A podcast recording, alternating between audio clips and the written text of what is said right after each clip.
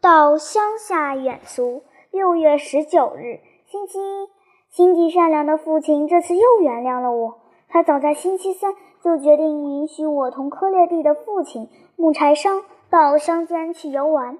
我们都需要呼吸一下山里的新鲜空气。不用说，大家高兴得像过节一样。我们一行，德罗西、卡罗娜、卡罗菲、波列克西。科列蒂父子和我约定，昨天下午两点在法利广场集合。大家都带着干粮、香肠、煮鸡蛋和火腿，还拿着喝葡萄酒用的野餐杯和马口铁杯。卡罗娜带一葫芦白葡萄酒，科列蒂在他父亲的军用水壶里装了紫葡萄酒。小个子的波列克西穿着铁匠的工作服，胳膊肘下夹着一个两公斤的圆面包。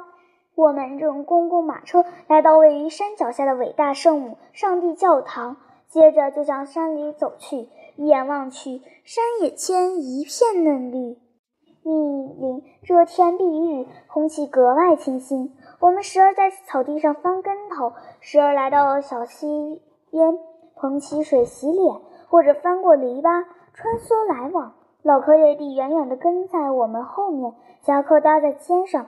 吧嗒吧嗒地抽着石膏制作的烟斗，时常用手势提醒我们别划破裤子。布列克西吹着口哨，可我以前从没有听到过。克列蒂一边玩，还不忘替别人干事。他个子不高，但是心灵手巧，样样都会干。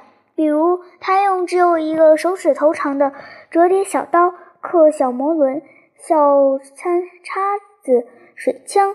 他替别人背东西，自己累得满头大汗，却却始终像袍子一样灵活。德罗西时常停下来，告诉我们各种植物和昆虫的名字。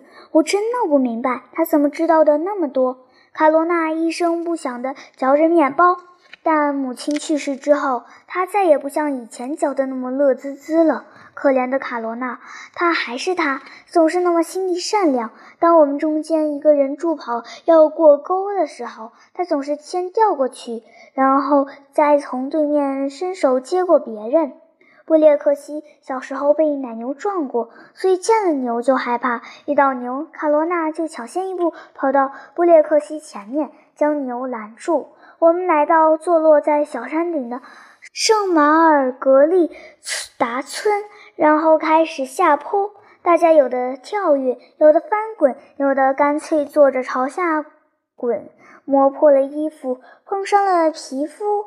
波列克西不小心跌倒在灌木丛中，衣服割破了一个口子。他穿着割烂的衣服，觉得实在不好意思。卡罗菲在外衣里永远带着别针。这不，现在正好派上了用场，把撕破的口子用别针别起来，别人再也看不出来了。波列克西一再说对不起，对不起。说完，他又开始跑起来。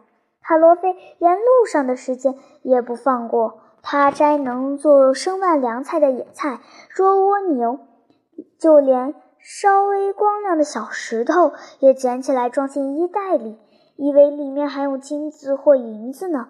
我们一路上奔跑着，翻滚着，攀登着，时而顶着太阳，时而走在树荫底下，有的是上坡，有时下坡，越过一座座山岭高地，走过许多崎岖的羊肠小道，终于汗流浃背，气喘吁吁地爬到另一座小山顶上，坐在草地上，开始吃下午茶点。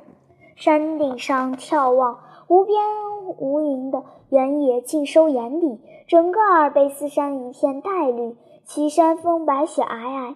我们个个饥肠辘辘，饿得要死，吃起面包来，活像一下子融化在口里似的。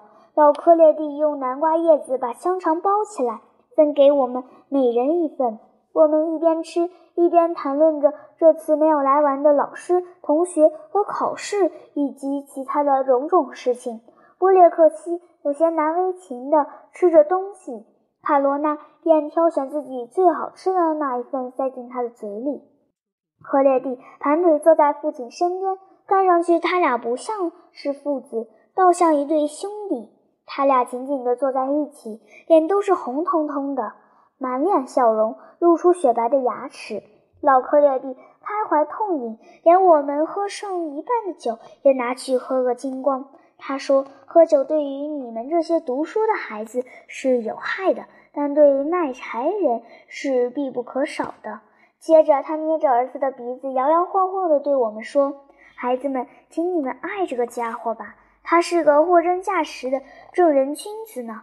我说出来也不怕你们见笑。”大家一听，除了卡罗娜，全都扑哧一下笑了。老克列蒂一边赢球一边说：“哎，想起来还真遗憾呢。你们现在在一起的时候是好朋友，可再过几年，谁说得清楚呢？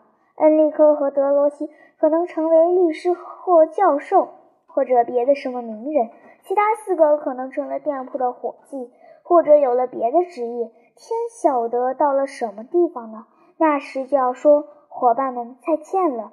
德罗西回答说：“哪里的话，对我来说，卡罗娜永远是卡罗娜，波列克西永远是波列克西，其他人也都一样。我即使成了俄国皇帝，他们去了哪里，我也将去到哪里。”老克列蒂举起酒壶，惊喜道：“上帝保佑！